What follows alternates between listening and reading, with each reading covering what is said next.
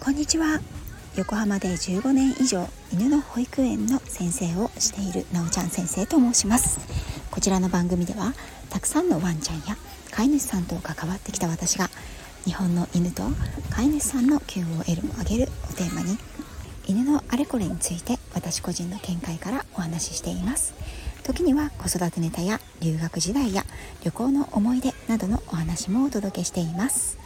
はい。さて今日はですねちょっとあの場所が屋外から週末でね子供たちとお友達のファミリーと出かけているのでちょっと屋外から収録をしております、ね、ちょっとねあの物音や子供の声などがあと虫の声などね入るかもしれませんがどうかご了承ください。今日はですねえ、ー、とリスナーさんからレターが届きましたのでそちらのご紹介と,、えーと、ご質問にお答えしたいと思います。レターをくださったそらさんどうもありがとうございました。そらさんは、えーと、3歳になるプードルちゃんを飼われていらっしゃるということでした。で前々回の前々前回ぐらいかなのあの私のクリッカーの配信を聞いていただいて以前ワンちゃんにクリッカートレーニングをあのしようと思ってクリッカーを試したということなんですがもともとねあの音に対して少し怖がりなところがあるということで、えっと、クリッカーは音を聞いただけでビクッとしてしまってトレーニングにならならずやめてしまいましたということでした。ね、とクリッカーを好きにさせることはできるでしょうかというご質問をいただきました。はい。そらさんどうもありがとうございます。クリカーをねあのすでに一度お試しされたことがあるということで、ね、あのとても意識が高いなと思ってあのレターを拝見させていただきました。実はですね私も、えーと、犬の保育園をやっている中でワンちゃんたちにクリッカーのトレーニングをするんですけれども中にはそらさんのワンちゃんのようにですねあの音が少し音に対して敏感であのクリッカーの音などが怖がってしまう初めて聞いた時にはね怖がってしまうワンちゃんっていうのも確かにいるんですね。でそのようなワンちゃんにはどうするんですか？って言った時の、あのご質問そして、えーと、そのような場合には一体どのようにしてクリッカーの音を好きにさせるのかとか、そういった手段を少しお話ができていったらいいかなと思っています。でえーとクリッカーというのはですねあのワンちゃんにまあ、ワンちゃんだけではなくてですねいろんなあの動物さんですね。に、えーと、行動を教えていくトレーニングの用用具になります。これはとカチンという音がする道具なんですけれどもその音イコールいいことが起きるよというあの強い条件をイメージを持ってもらうんですね。そのことによってこの音が鳴ったら正解。正解の行動をその動物さんが繰り返しするようになるということで動物のトレーニングに広く用いられるものになります水族館のねアシカとかあのイルカとかっていうのも同じ原理を使っていますし犬だけではなくて猫ちゃんや、えーと、他の動物さんですねにも使うことができるとても便利な道具です。でえーと、音イコールいいイメージというのはどういうふうにつけるのかということなんですがまずはクリッカーのカチンという音が最初にした時に一粒ご飯をあげます。ね、あの正しくはチューニングという音イコールいいことがあるよいい思いっていうイメージを最初に植え付ける段階があるんですけれどもそれはまたちょっと長くなってしまいますので次回のお話をしたいと思います。でえーと、これは金属音なので少しねあの硬い音がします。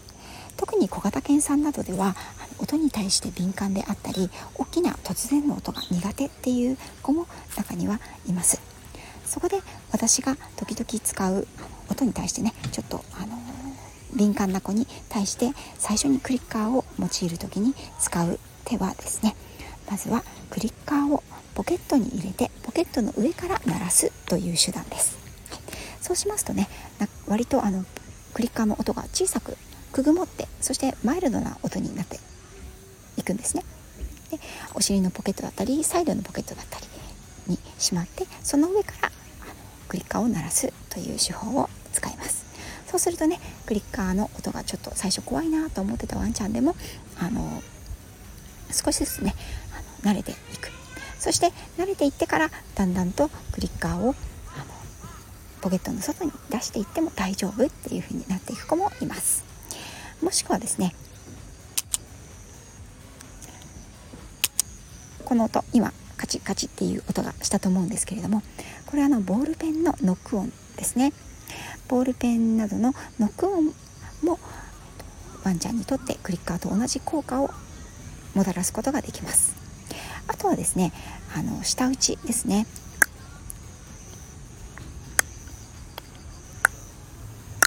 っていうようなすいませんちょっと私舌打ちがちょっと苦手なのでなかなかできないんですけれどもあのクリッカーの代わりにあのこの舌打ちをするっていうのねクリッカー音を口で再現するっていうのはあの得意なトレーナーさんはたくさんいらっしゃいます。私ちょっと不器用なのでなかなかのうまいことできないんですけれどもね。はい。ね。で同じあの音でも同じようなね音でもその飼い主さんのね口から発せられる音だったら全然大丈夫っていうワンちゃんもいますので是非これをねあの再現してみると怖がりなワンちゃんは音がマイルドになっていいかもしれませんね。あとはですねあの言葉自体も、えっと、クリッカーの代わりに使うことができます。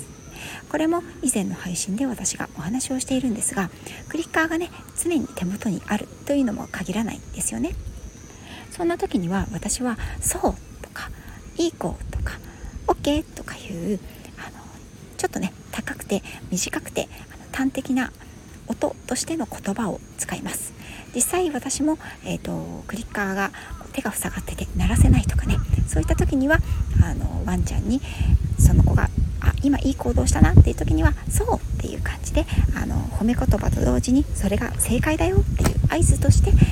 言葉をかけたりします。そうするとワンちゃんはあ今のが正しかったんだっていうことがしっかりと分かってくれるんですね、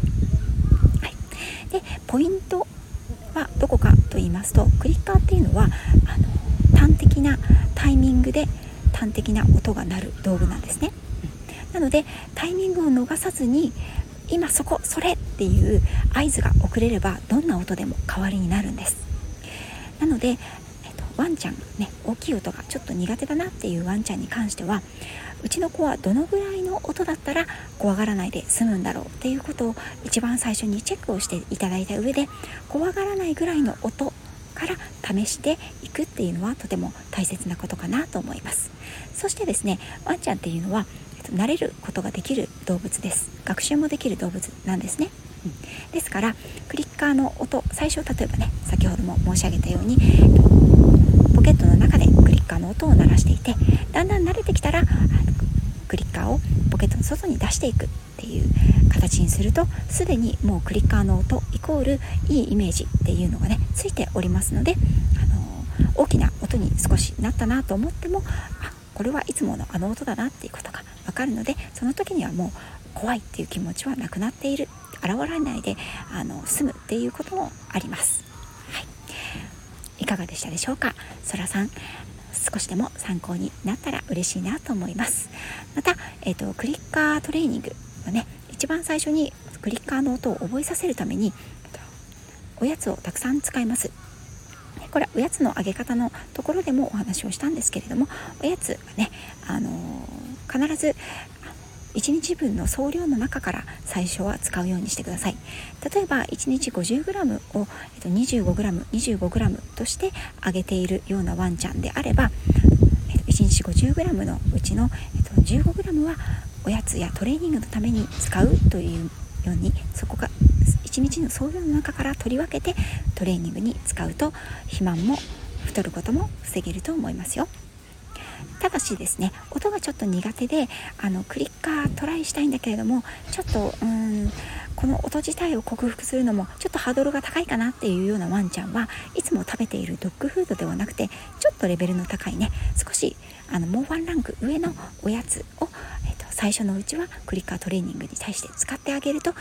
その音イコール特別なおやつっていういいイメージがねもっとつきやすくなりますのでおやつの質をいいものに変えてみるっていうのも一つ手段かなと思います。はい、いかがでしたでしょうか？同じようにですねクリッカートレーニング興味あるんだけれどもうちの子は音に対して敏感だったりとても怖がりだからちょっとためらっているよっていうような方のお役に立てればいなと思います。このようにしてですねあの繰り返トレーニングのみならずワンちゃんの行動や何かお悩みそれからご質問、ご希望こんなことを教えてほしいなっていうご希望がありましたらお気軽にレターやインスタの DM を送ってくださいね。本日も最後までありがとうございました。それではまた次回よろしくお願いいたします。